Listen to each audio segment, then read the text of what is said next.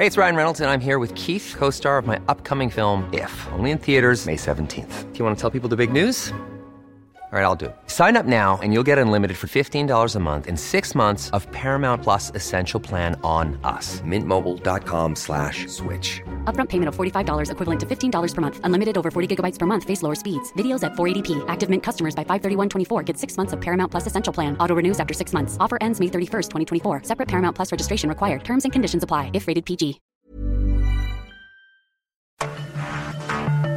Cada noche, los expertos se reúnen para debatir los temas que hacen historia en una mesa de análisis distinta. Aquí las entrevistas con los personajes y líderes de opinión, junto al análisis profundo de los temas trascendentes. Alja conduce un programa de Frente en Jalisco por el 100.3 de FM. Iniciamos.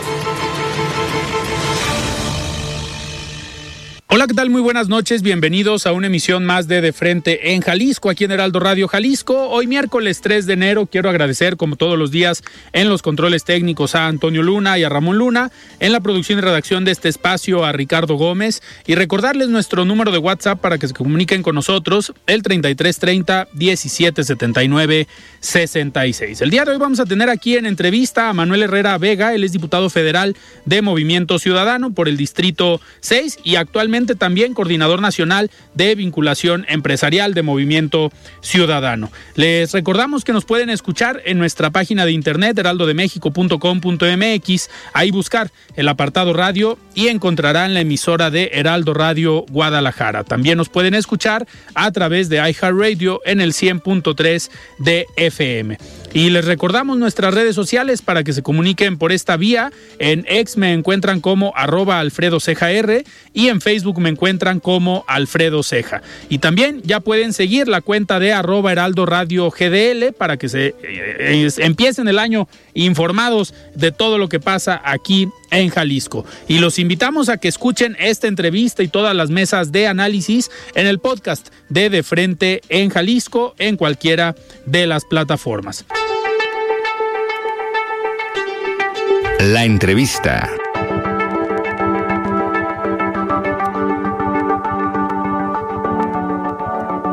Muy bien, pues arrancamos esta entrevista. Me da muchísimo gusto recibir aquí en cabina, prácticamente arrancando el año, a Manuel Herrera. Manuel, estimado Manuel, ¿cómo estás? Buenas noches. ¿Qué tal, Alfredo? Buenas noches, qué gusto saludarte. Manuel, bueno, aprovechando, Manuel es diputado federal por el Distrito 6 de Movimiento Ciudadano y la intención, Manuel, de, invitarte el día de hoy, pues estamos arrancando el año y hemos eh, platicado tanto en los últimos días del año pasado como esta primera semana con diferentes actores para tratar de, de diferentes sectores también, para tratar de hacer un análisis de cómo les fue en el 2023 y qué viene para el 2024. Y en tu caso, siempre es interesante platicar porque aparte de traer la visión política hoy como diputado federal, pues también tienes esta experiencia como líder empresarial, llegaste, digamos, al nivel más alto en la cúpula empresarial de nuestro país y eso te abrió también la puerta para hoy ser eh, el coordinador de vinculación empresarial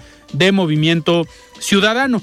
Me gustaría primero preguntarte ¿Cómo, ¿Cómo te ha ido en esta legislatura? ¿Cómo les fue en el 2023? Sabemos que fue un año eh, complicado y digo, pensando en toda la legislatura, pues ha sido complicada porque tienen enfrente a un, digamos, a un Frankenstein o a un grupo parlamentario de Morena, del Partido Verde y el Partido del Trabajo, pues que han hecho prácticamente su voluntad o la voluntad del presidente en la Cámara de Diputados. Pero ¿cómo, pues, ¿cómo te has sentido? ¿Cómo le has hecho? ¿Es diferente la política empresarial a la política de partidos y legislativa? Muchísimas gracias, Alfredo, además por esta oportunidad de arrancar el 2024 en este diálogo contigo y con todos los radioescuchas de, este importante eh, programa. Eh, pues te agradezco mucho la pregunta porque justamente Fíjate que me siento, pues me siento muy satisfecho del trabajo que hemos hecho.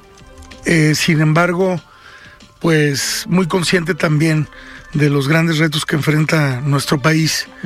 Y pues de, esta experiencia que hemos vivido durante esta legislatura y en este último año eh, también, eh, pues obviamente con un régimen que está totalmente empecinado en hacer, eh, digamos, cumplir eh, sus metas en una ruta que a todos, a todas luces representa un retroceso para nuestro país. Yo comenzaría por decirte que es un gran logro que hoy quiero compartir contigo, con todas las personas que nos están escuchando. Eh, queda demostrado, Alfredo, la importancia que tuvo el hecho de que en el 2021 los electores no le dieran la mayoría constitucional, la mayoría calificada al partido en el poder, a Morena y a sus aliados. Porque este trabajo de contención que hicimos, en mi caso desde Movimiento Ciudadano, pues hoy ha dado grandes resultados, grandes resultados. Después vamos a hablar de, de las cosas propositivas, de las propuestas, de los avances, pero en este caso, grandes resultados de contención, de cambios constitucionales que ponían el riesgo, por una parte, del sector energético de nuestro país, por otra parte, de la democracia en México a través de violentar su sistema electoral, por otra parte de la seguridad de las personas con esa propuesta eh, de reforma con respecto a la Guardia Nacional que también era tan riesgosa. Y fueron temas donde dimos una batalla, eh, la verdad es que una batalla muy enérgica para poder detener estas aberraciones propuestas por el gobierno federal que ponían en riesgo la vida de nuestro país. Eh, tú sabes, en el tema energético, pues a mí me tocó prácticamente encabezar desde Movimiento Ciudadano la contención de este proyecto de reforma constitucional que ponía en riesgo, ponía en riesgo eh, la la seguridad de las personas en cuanto al tema energético, el acceso a energías renovables, el acceso a tarifas con menor costo eh, y sobre todo pues sacrificando el futuro de las próximas generaciones. Y lo mismo en el tema electoral, lo mismo en el tema de la Guardia Nacional.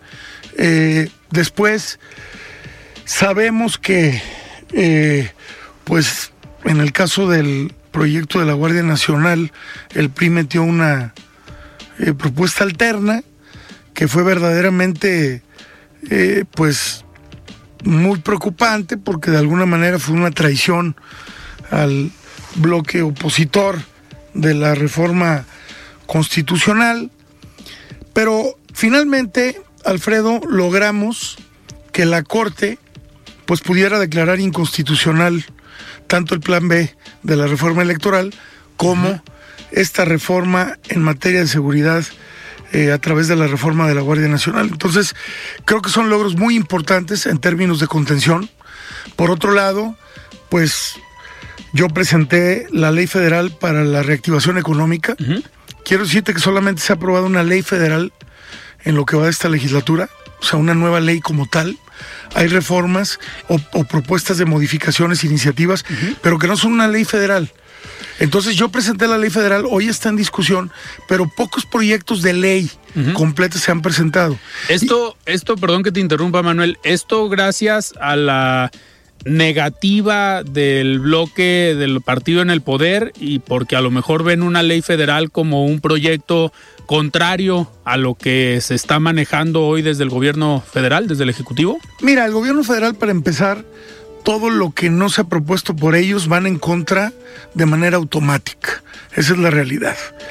Eh, y por otra parte, pues efectivamente sería reconocer el pésimo eh, papel que se hizo durante la pandemia de nuestro país por parte del gobierno federal. En las dos partes, tanto en el tema de salud como en el tema económico. Tú sabes que tuvimos una crisis de salud derivada de la pandemia del COVID-19, pero que desencadenó una crisis económica también de unas magnitudes que no nos imaginábamos. Sí. Y la manera de responder, de reaccionar del gobierno federal fue tremenda en los dos casos. Fuimos el país que más muertes tuvo. fuimos el país, porcentualmente, y fuimos el país que también nos recuperamos de manera más lenta de la crisis económica. Y no les gusta aceptar que en Jalisco la historia fue distinta, que en Jalisco el gobierno del estado de Jalisco tuvo a bien generar una mesa para la reactivación económica y que este proyecto de ley federal para la reactivación económica es justamente dotar de esos elementos que ya están probados al gobierno federal para que en un caso de emergencia económica puedan tener los instrumentos, tener por ley la manera de rápidamente acceder a los recursos públicos y a través del consenso con los empresarios, con los trabajadores, con las universidades, generar el mejor destino para los recursos garantizando la pronta recuperación de una emergencia económica. Hoy, Alfredo, estamos viendo lo que pasó en, Acapulco. En Guerrero, en Acapulco. donde las personas están verdaderamente padeciendo el que el gobierno no tuviera estos instrumentos. Y entonces se presta una serie de cosas que han sido desastrosas, Alfredo. Eh, la intervención del crimen organizado, eh, la manera en la que el gobierno pues no tiene los instrumentos para apoyar, entonces se sacan de la manga las estrategias que ellos creen son las correctas, pero fíjate nada más, 6 mil millones de pesos se requieren únicamente para que los restauranteros puedan hacerle frente a la nómina durante un año. Y no hay ese lo presupuesto. lo peleamos en el presupuesto, no existe, y no existe este consenso, no existe este diálogo entre los empresarios con el gobierno, la academia y los trabajadores para tomar las mejores decisiones. ¿Quién es el que sabe lo que más le duele en una crisis económica? Las empresas y los trabajadores, Claro. no el gobierno. El gobierno hizo un paquete de incentivos en la pandemia que fue desastroso, que no alcanzó para nada. Fuimos el, el país de la OCDE que menos creció, pero también el que menos invirtió. Entonces, claramente está comprobado que hay una relación directa entre lo que invierte el Estado para la reactivación económica y la manera en la que eh, los países se recuperan. Manuel, pero aparte, esto ustedes desde Movimiento Ciudadano, desde la bancada eh, naranja, lo comentaron en su momento.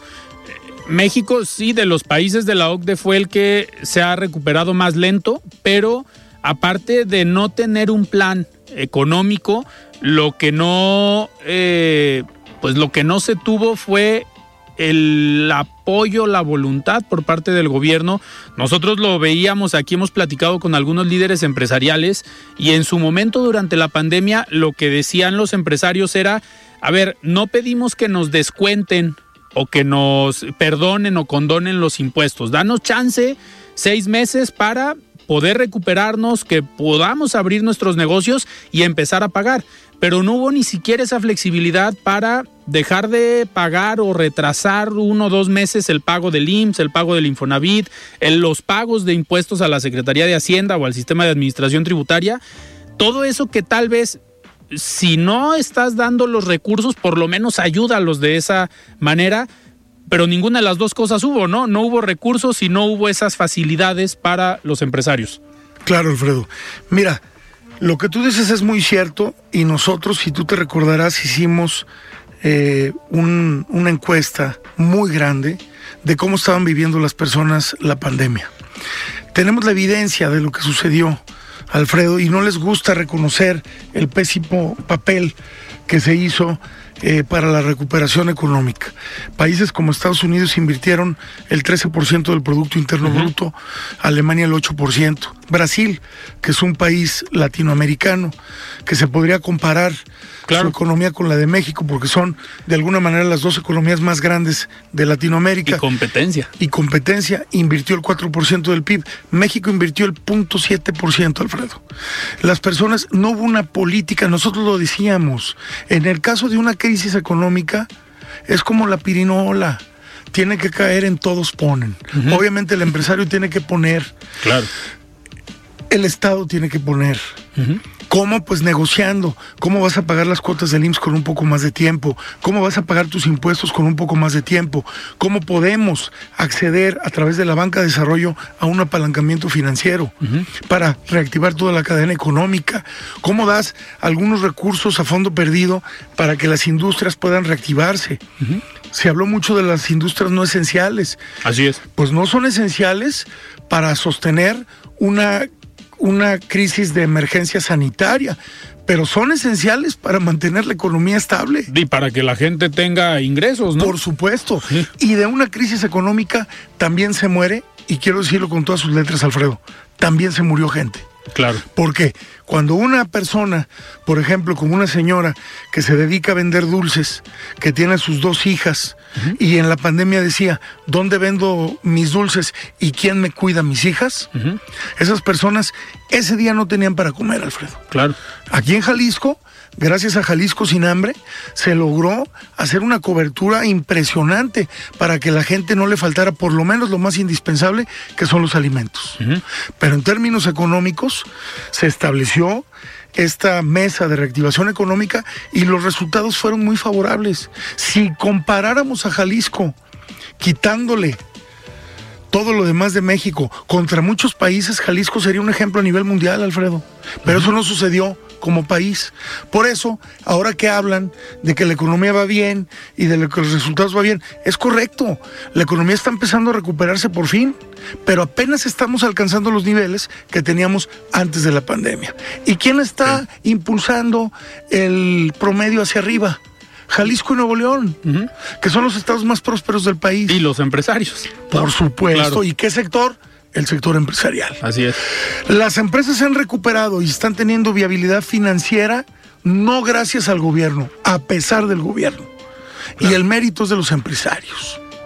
Y el mérito también tiene que ver que nuestro país se colocó en una situación especial que es el nearshoring, donde hoy pues todo el mundo está volteando a México y esa es una gran oportunidad que tenemos que aprovechar, Alfredo, y que hemos estado pugnando para que el gobierno federal por fin tenga la apertura para dialogar de estos temas y deje de tener una política únicamente asistencialista. Nosotros estamos de acuerdo que los apoyos sociales se necesitan, pero no quitarle todos los apoyos a las pequeñas y medianas empresas, al, al, sector de innovación y de tecnología, a los emprendedores. Que son tan importantes, a los emprendedores que son los que van a generar las futuras empresas que sigan generando viabilidad y que podamos aprovechar esta eh, gran coyuntura. Y en eso también hemos legislado desde la Cámara de Diputados para generar las condiciones en el marco jurídico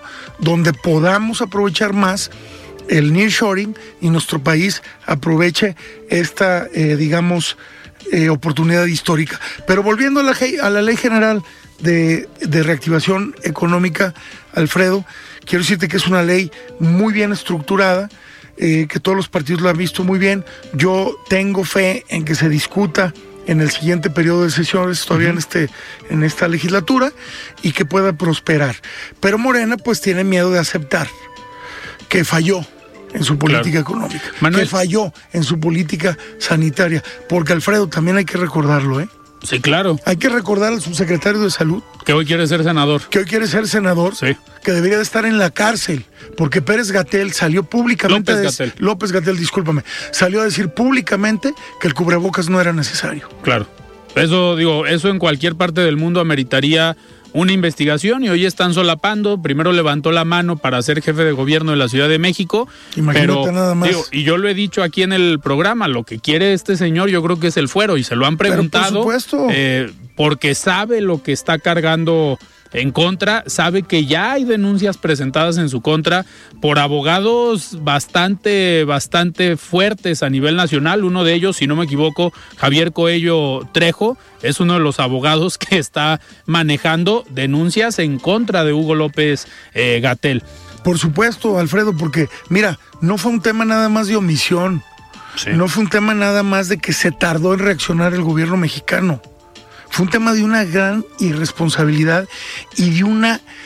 Insensibilidad, ¿no? También. Insensibilidad, pero acompañada de una perversidad tremenda por no aceptar que se habían equivocado y por querer tapar la información y murieron miles y miles de, mexicanos eh, que pudieron haberse salvado. Claro. Oye, Manuel, siguiendo con este tema de la ley de reactivación económica, ¿En qué consiste esta ley? ¿Qué es lo que estás proponiendo tú para apoyar? Me imagino yo desde la Secretaría de Economía, desde la Secretaría de Hacienda, pero ¿qué, ¿qué es lo que estás planteando? Porque en tu trayectoria como líder empresarial has sido siempre un personaje que te gusta generar proyectos pero muy, eh, muy interesantes ligados al tema de la innovación, del emprendimiento, pero esta ley va enfocada a esos sectores o también tiene un tema presupuestal para que el gobierno tenga apoyos de manera general. Justamente, Alfredo, esta ley lo que permite es tener los instrumentos para que el, el Estado mexicano pueda reaccionar oportunamente en conjunto con el sector privado mexicano, con los trabajadores y con las instituciones académicas, para que realmente sea un consenso social acompañado de quienes más están resintiendo una emergencia económica y quienes más saben dónde puede ayudar más cada centavo que se invierte en nuestro país. Entonces, lo que vivimos nosotros en la pandemia es que algo, en un, en un escenario donde el gobierno federal había desmantelado todos los recursos que se destinaban para apoyo a las micro, pequeñas y medianas empresas, hay que recordar, anteriormente existía el INADEM, antes del INADEM existía la Subsecretaría de Pymes en el gobierno federal y se etiquetaban bolsas de dinero en los presupuestos para poder apoyar el emprendimiento a las pequeñas y medianas empresas. ¿Qué pasa cuando un gobierno llega, desmantela todo esto y caemos en un escenario de una emergencia económica? pues el gobierno no tiene de dónde jalar recursos o lo tiene que hacer de manera muy discrecional, opaca y poco transparente, lo cual tampoco está bien para nuestro país. Nosotros a través de la Ley Federal para la Reactivación Económica propusimos que un 2% del PIB, que es una cantidad muy razonable, es enorme, en términos de recursos, pero es muy razonable para lo que vivimos, por ejemplo, en la pandemia. Te ponía yo el ejemplo, Brasil invirtió el 4% eh, por ciento del PIB, o sea, el 2% todavía estaríamos mucho, mucho más abajo.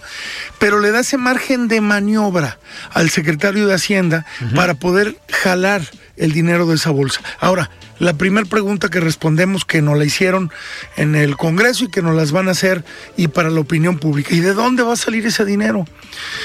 Pues nosotros si redujéramos el 30%, por ejemplo, que se dota de mayor infraestructura Pemex a la CFE, que son empresas del Estado mexicano, que siguen perdiendo dinero, Alfredo, que son dos barriles sin fondo y que se sigue invirtiendo de manera opaca y se siguen robando el dinero porque hay mucha corrupción y vemos los resultados que son terribles tanto en Pemex como en CFE. Bueno, acaban de salir los resultados de Pemex y están desastrosos. Prácticamente quebrada está la empresa. Con eso puedes completar ese 2% si le, si le aumentes un poco, que le recortes. Algunas obras de infraestructura faraónicas que son un desastre para nuestro país. Un aeropuerto que no funciona, un aeropuerto que nadie usa, una refinería que hasta el día de hoy no refina nada. Y un tren que es el ecocidio más grande de la historia de nuestro país y que además le costó una fortuna a nuestro gobierno y que nunca lo va a recuperar. Claro. Manuel, perdón que te interrumpa, tenemos que ir a un corte, se nos fue rápido este primer bloque, pero ahorita regresando vamos a hablar precisamente de estos megaproyectos, de todo lo que se desapareció, porque solamente hablamos de INADEM, pero está ProMéxico, está ProTurismo, está Financiera Rural, hay varias dependencias que apoyaban a diversos sectores que hoy no existen. Y lo que se hizo también con CONACIT aparte. Muy bien, estamos platicando con Manuel Herrera Vega, diputado federal por Movimiento Ciudadano del Distrito 6 en Zapopan. Vamos a un corte y regresamos. La voz de los expertos.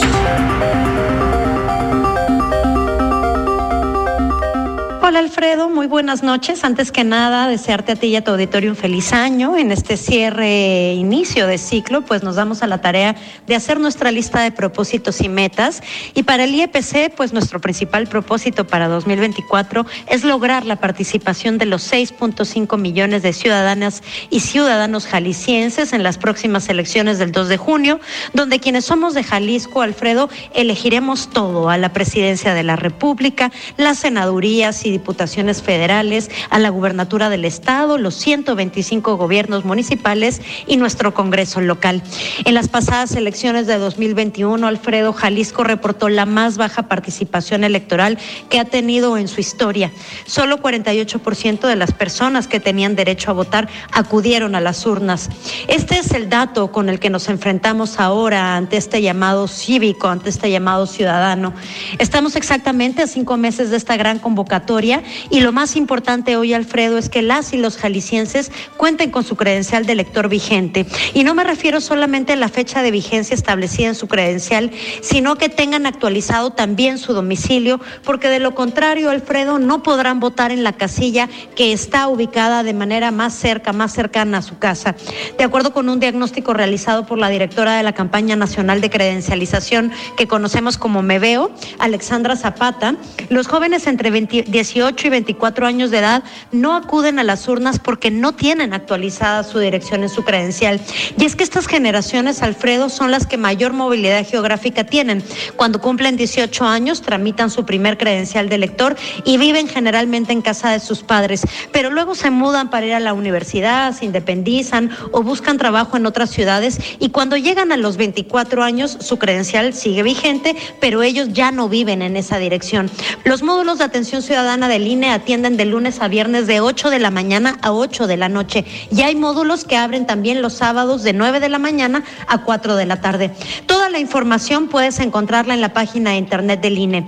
Otro dato importante, Alfredo, es que los jóvenes no acuden a recoger sus credenciales de elector que ya fueron actualizadas, es decir, sí fueron a realizar el trámite, pero no van por ellas. Así es que esa es otra invitación. Acudan a recuperar su credencial de elector. Es sumamente relevante que todas y todos acudamos a votar el próximo 2 de junio, en particular las y los jóvenes. Más del 50% del padrón electoral en el país tiene menos de 38 años de edad. Por su peso demográfico, Alfredo, este grupo de personas por sí solo podría definir la votación y el rumbo del Estado y del país. Les invitamos pues a mantenerse informadas e informados en la página de internet del INE y del IEPC y a seguirnos en nuestras redes sociales arroba IEPC Jalisco en X, Facebook e Instagram. Gracias por el espacio otra vez, Alfredo, y nos escuchamos la siguiente semana.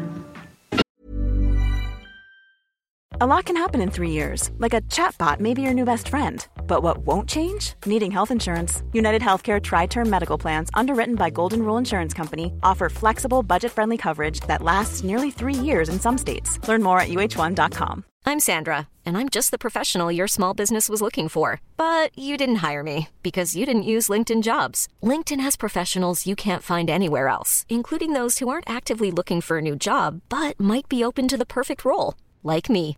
In a given month, over 70% of LinkedIn users don't visit other leading job sites. So if you're not looking on LinkedIn, you'll miss out on great candidates like Sandra. Start hiring professionals like a professional. Post your free job on linkedin.com/achieve slash achieve today. Siga con Alfredo Ceja y su análisis de Frente en Jalisco por el Heraldo Radio 100.3. Mesa de análisis de Frente en Jalisco con Alfredo Ceja. Continuamos. La voz de los expertos. Buenas noches Alfredo, te saludo con gusto y a tu auditorio que nos escucha a través de tu programa de Frente Jalisco. Hoy me gustaría hablarles sobre la importancia de una estrategia de comunicación si estamos pensando utilizar la Big Data dentro de nuestras empresas. Que como sabemos, la Big Data es una gran herramienta que almacena millones de datos en la nube que nos sirve para medir tendencias, obtener ideas y tomar mejores decisiones en nuestros negocios. Las empresas son conscientes desde hace tiempo del valor que puede tener los datos para el negocio. Por lo tanto, analizar los datos y convertirlos en información útil para el negocio es hoy en día un desafío común para las compañías de todos los tamaños y sectores. Y un buen sistema de información empresarial puede convertirse en, elemento, en el elemento que las diferencie de sus competidores y eh, les permita tomar delantera dentro del mercado. La estrategia de cambio de la comunicación interna debe ser enfocada en las mejoras de los procesos del negocio y la estructura organiza organizativa. Y esto nos va a permitir detectar las debilidades que con el tiempo han formado parte del funcionamiento operativo de la empresa. Actualmente, en, en, las empresas pequeñas y medianas se cuestionan si es posible migrar, migrar, a una plataforma de esta índole y de no hacerlo, qué amenaza les podría representar. Precisamente el acceso a la nube a través del llamado Software as a Services, SaaS en sus siglas, es la vía de acceso de las pymes a herramientas de Big Data de una forma más económica ya que se fundamenta en el pago por uso teniendo en cuenta que en la mayoría de los casos las pequeñas y medianas empresas no cuentan ni con departamentos de Business Intelligence ni de analítica avanzada. Al margen de estas plataformas también existen otras herramientas, incluso gratuitas, de fácil manejo para procesar grandes volúmenes de datos eh, en el lote usando modelos de programación simples como Python, lenguaje R o Apache Spark. El nivel de competencia en las empresas es cada vez más elevado. Contando con un sistema de información basado en el análisis de datos marcará la diferencia y nos va a ayudar a potenciar nuestras oportunidades será el éxito para seguir vigentes y en constante crecimiento. La habilidad de adaptación e implementación de estas nuevas estrategias son las fortalezas que deben tener y demostrar. Hasta aquí mi comentario, Alfredo. Muchas gracias por el espacio y les deseo una muy buena noche. Hasta luego. Muy bien, estamos de regreso aquí en De Frente en Jalisco platicando con Manuel Herrera Vega, diputado federal de Movimiento Ciudadano del Distrito 6 en Zapopan. Manuel, a ver, ahorita hablábamos de todo lo que desapareció, y de lo que estás proponiendo en esta ley de reactivación eh, económica para, para nuestro país. Pero yéndonos, digo, estamos empezando un año donde va a haber elecciones, estamos empezando un año donde eh, no podemos ser omisos y pensar que el trabajo legislativo no se va a ver, eh, no sé si usar esta palabra, pero contaminado con el tema electoral. Eh, ¿Y por qué digo contaminado? Porque yo creo que es, va a ser más complicado que hoy acepten lo que no han aceptado por el tema electoral. Porque imagínate tú que salgas en cinco meses, en ocho meses a decir, gracias a la bancada naranja se impulsó esta ley, se aprobó esta ley y hoy tenemos esto. Pues por el tema electoral, pues para Morena va a ser muy fácil decir, ¿sabes qué, Manuel? Yo creo, yo creo que no, porque se han enfrentado a eso durante toda esta legislatura, ¿no?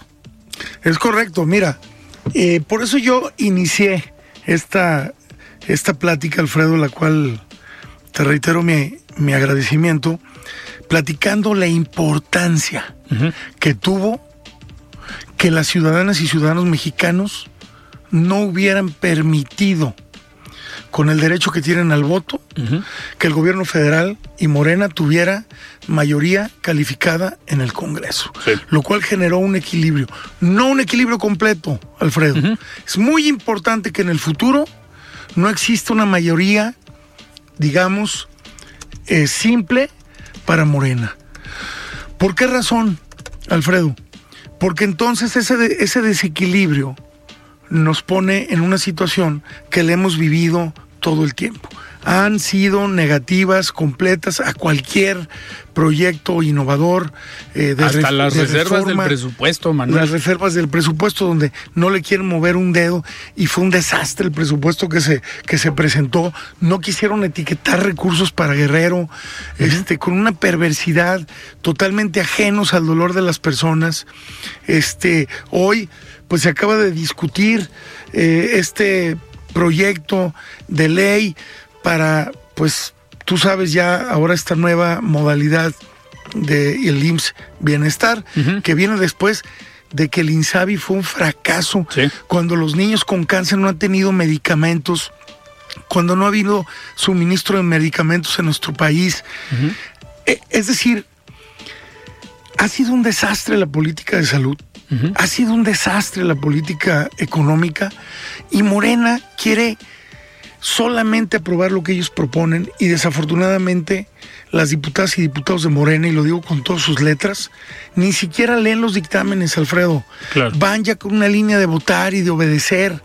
Este, es una, es una desgracia y para eso pues tenemos que lograr que, que, que sigamos en la ruta de, democrática, garantizando los equilibrios para garantizar, Alfredo, los pesos y contrapesos, donde el poder legislativo debe justamente de ser el contrapeso del gobierno federal. Claro. Para no estarle dando un cheque en blanco todo el tiempo al gobierno federal para que hagan y deshagan lo que quieran. Y, aparte de, los recursos eh, y de la, forma en cómo operan, pues el, legislativo ser este contrapeso a la hora de la rendición de cuentas, ¿no? Y me acuerdo el año pasado eh, estas sesiones en las comisiones de la Cámara de Diputados, en las comparecencias, que si le podemos llamar comparecencias con el director de Pemex, el ingeniero agrónomo eh, Octavio Romero, y con el director de CFE, el exsecretario de Gobernación,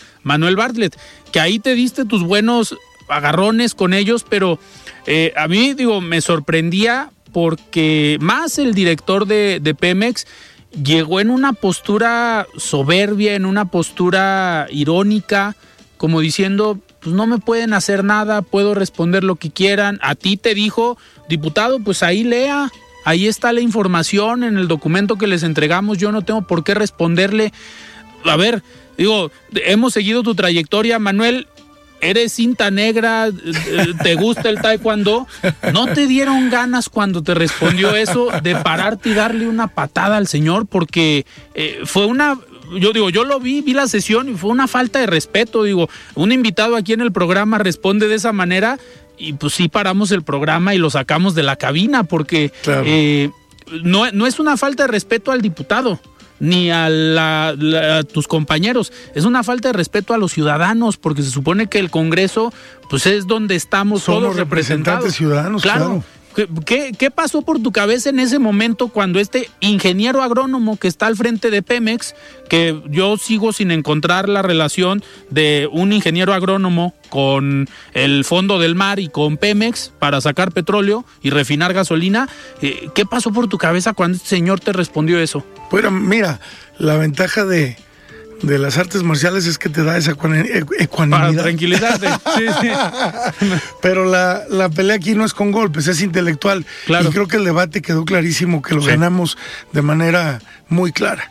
Porque el director de Pemex se enojó. Porque no le gustó que le dijéramos sus verdades. Y no le gustó que exhibiéramos que no sabe responder. No, que, no sabe lo que está haciendo. Y que no sabe responder porque no sabe lo que le ponen sus asesores. Que dicho sea de paso, también los exhibimos, porque yo lo que le dije es, oiga, hable con sus asesores porque vuelven a cometer el mismo error de querer comparar una empresa productiva del Estado mexicano con empresas privadas donde no hay ninguna comparación para decir es que lo que genera Pemex de recursos para el Estado. Sí, señor. Sí, señor, nada más que la deuda de Pemex la está pagando el Estado mexicano. Y todos Y se lo dije claramente, la estamos pagando todos los ciudadanos. No quiere engañar a la gente. Y eso fue lo que le dolió. Pero el debate lo perdió totalmente y yo creo que logramos dejar en claro. En primer lugar, que no existe la capacidad del director de Pemex para llevar una empresa de ese tamaño. No tiene los conocimientos, no tiene la capacidad y los resultados de Pemex han sido desastrosos.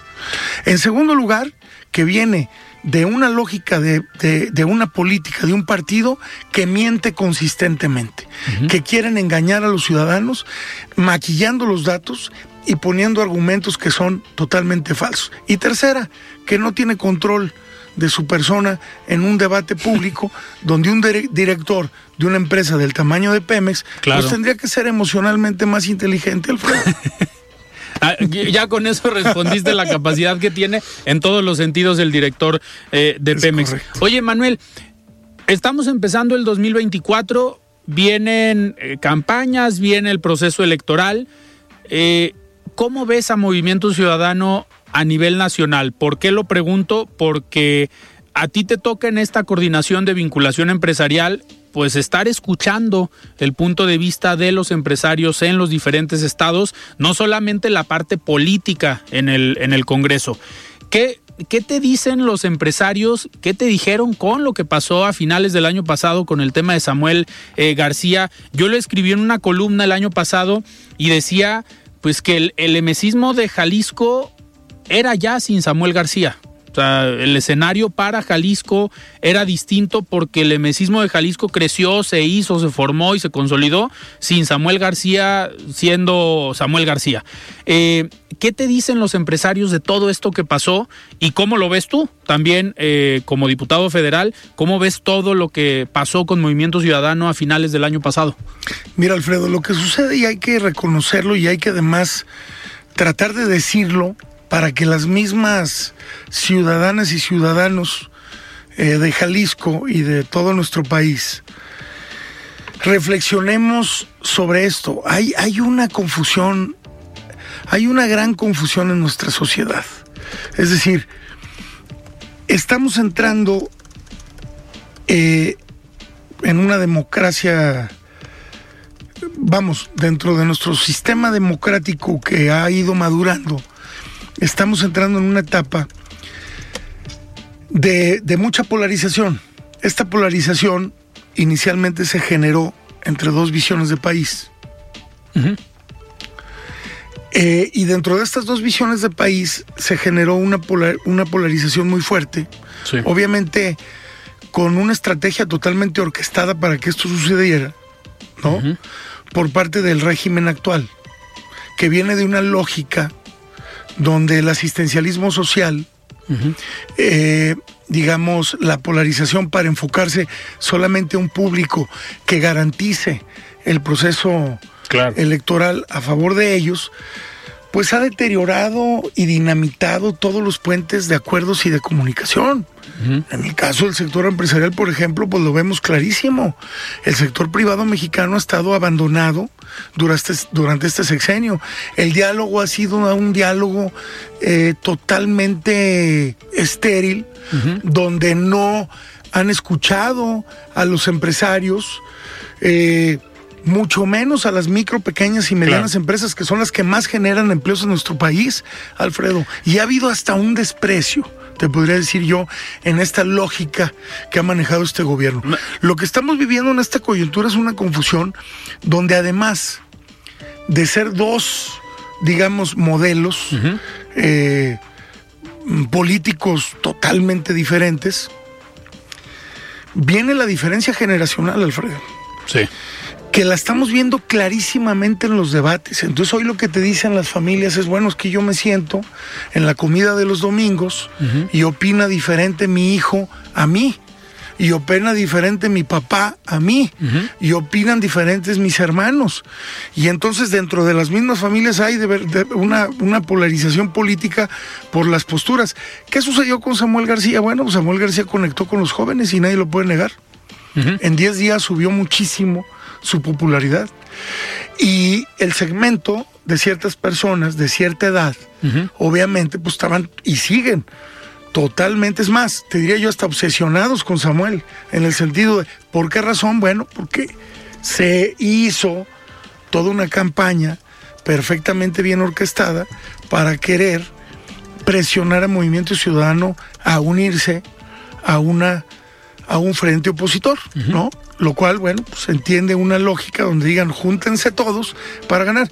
Pero no es tan sencillo, Alfredo, porque el agua y el aceite no se pueden mezclar y porque los resultados de, de eh, Va por México, pues en todas las elecciones fueron desastrosos.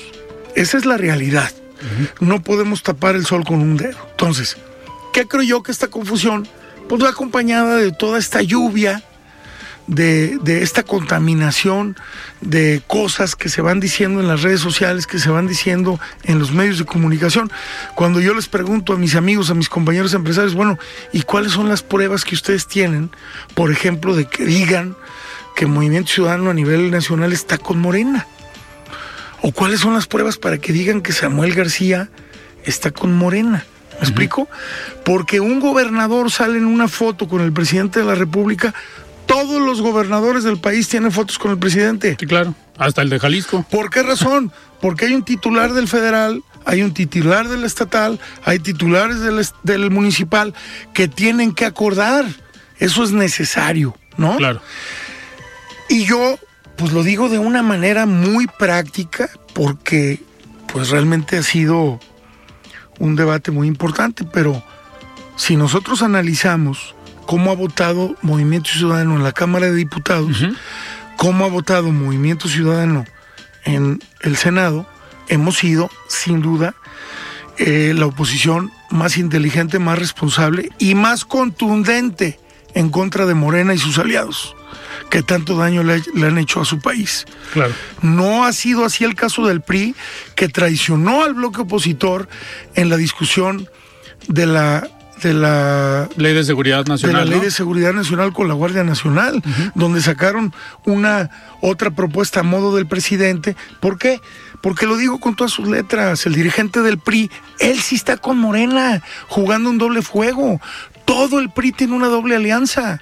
Por eso hoy hay tantos gobernadores del PRI que se convirtieron en embajadores. Uh -huh. Por eso hoy el gobernador de Oaxaca ya renunció al PRI y hoy está por, operando para Morena. Sí, Alejandro Murat. Claro. Que aquí lo entrevistamos hace, hace tiempo, el año pasado, y pues no era un personaje eh, claro crítico, no. eh, se veía desde ese momento. En el fondo de las cosas, sabemos que hay una terrible per perversidad donde el PRI ha jugado una doble alianza. Está aliado con el frente opositor, pero también está aliado con Morena y están jugando un doble juego para tratar de resucitar a Alfredo porque el PRI se está muriendo. ¿Y por qué digo resucitar? Porque en todos los estados de la República tú preguntas por qué partido usted nunca votaría. Uh -huh. Y, sí, el, que se, que y el que se lleva el mayor número de respuestas, por, por, supuesto que es el PRI. Oye, Manuel, ahorita que comentabas esta parte de la oposición, eh, y, te preguntaba yo sobre la postura de los organismos empresariales y hablabas tú de esta división, de los dos, digamos, los dos Méxicos o la, la polarización que se vive en el país. Esto no, no, no quiero que lo digas tú porque a lo mejor te compromete, pero también hemos visto en los últimos años, eh, yo creo que el último líder empresarial fuerte, eh, me atrevo a decirlo, fue Gustavo de Hoyos, el expresidente de Coparmex. Hoy Pepe Medina Mora, el presidente de Coparmex, tiene otro esquema, pero también ha salido a señalar puntualmente lo que está mal en el país. Digo, a lo mejor son otros estilos, no es tan frontal, es más negociador, pero hoy vemos a Coparmex que lo dejan solo y es el único organismo que levanta la mano, levanta la voz. Tú eres expresidente de Concamín, entonces yo sé que a lo mejor te compromete decir hoy que los empresarios o los organismos empresariales están callados. A ver, seguramente tú como presidente de Concamín te tocaron algunas reuniones en esta renegociación del Tratado de Libre Comercio donde tú tuviste que dar el manazo en la mesa y decirle al secretario de Economía en su momento, Ildefonso Guajardo, hoy compañero diputado tuyo, oye Ildefonso, por ahí no va porque nos vas a afectar en este sector, pero tenían la capacidad los líderes empresariales para, pues, para hablar fuerte. Cuando fuiste dirigente aquí de, del CCIJ, de los industriales de Jalisco, pues seguramente hubo una buena relación en ese momento con el entonces gobernador Emilio González Márquez y si no me equivoco te tocó un periodo pequeño con Aristóteles eh, Sandoval que pues ahí había un buen entendimiento pero se veía la fuerza de los organismos empresariales. Hoy no vemos, hoy no sabemos eh, nada de los organismos empresariales. Digo, acaba de cambiar o está por cambiar, ya eligieron al nuevo presidente de, de Concamín. Esperemos que con la llegada de Alejandro Malagón, si no me equivoco, es el, el que quedó como presidente de Concamín, pues esperemos que cambie un poquito porque eh, José Abugaber, pues sabemos que era presidente de Concamín, pero nunca dijo nada ni siquiera en la, en la pandemia. Eh, eso lo digo yo, no, no, no dejo que lo digas tú porque a lo mejor te compromete, porque estás jugando un rol de vinculación con los organismos empresariales, pero también falta esa, esa no, fuerza, Alfredo, ¿no? Pero mira, te voy a decir lo que yo sí he dicho claramente. Sí. Hoy hay una palabra que debe de, de privilegiarse al momento de identificar los perfiles que deben de representar a los ciudadanos, uh -huh. tanto eh, en la Cámara de, de diputados, diputados, en la Cámara de Senadores, como en las organizaciones civiles y empresariales y en todos los ámbitos de la vida pública de nuestro país. Y se llama congruencia. Claro. Y lo que sí te puedo decir, y te lo voy a decir con toda contundencia, es, no se vale que agrupaciones empresariales digan que un gobernador o que un o que un este alcalde o que un dirigente de un partido esté coludido con Morena o con el presidente por salir en una foto, cuando todas las organizaciones empresariales han recibido a Claudia Sheinbaum. Cuando todas las, las organizaciones empresariales tienen fotos con el presidente, tienen fotos con actores de Morena. ¿Por qué? Porque se tiene que negociar. Sí. Porque tiene que haber un diálogo. Sí, claro. Entonces, ellos mismos es una falta de incongruencia. Es que ustedes deben de garantizar y que Morena y que únanse. ¿Y por qué reciben ustedes a Morena? Claro. Es una gran pregunta. Y entonces ustedes, ¿por qué extienden ese diálogo con Morena si nos están pidiendo a nosotros casi, casi que, nos, que nos unamos a una alianza que está totalmente destruida? Y te voy a explicar por qué está destruida. Está destruida porque el PRI traicionó a la misma alianza. Y porque los panistas que comparten los valores democráticos de este país están totalmente de- decepcionados de su dirigente, que dicho sea de paso, debería de explicar bajo qué razonamiento se unió un PRI que está jugando un doble juego. ¿No? Que me parece eh, una pregunta muy sólida. Yo quisiera que Marco Cortés re- respondiera a eso. ¿Por qué traicionó a los panistas? ¿Por qué traicionó a los panistas de este país uniéndose a un partido que tiene una doble alianza? Claro. Y bueno, eso es lo que yo te diría, ¿no? Tenemos que entrar a un escenario de congruencia todos. Claro. Manuel, nos quedan dos minutos antes de despedirnos.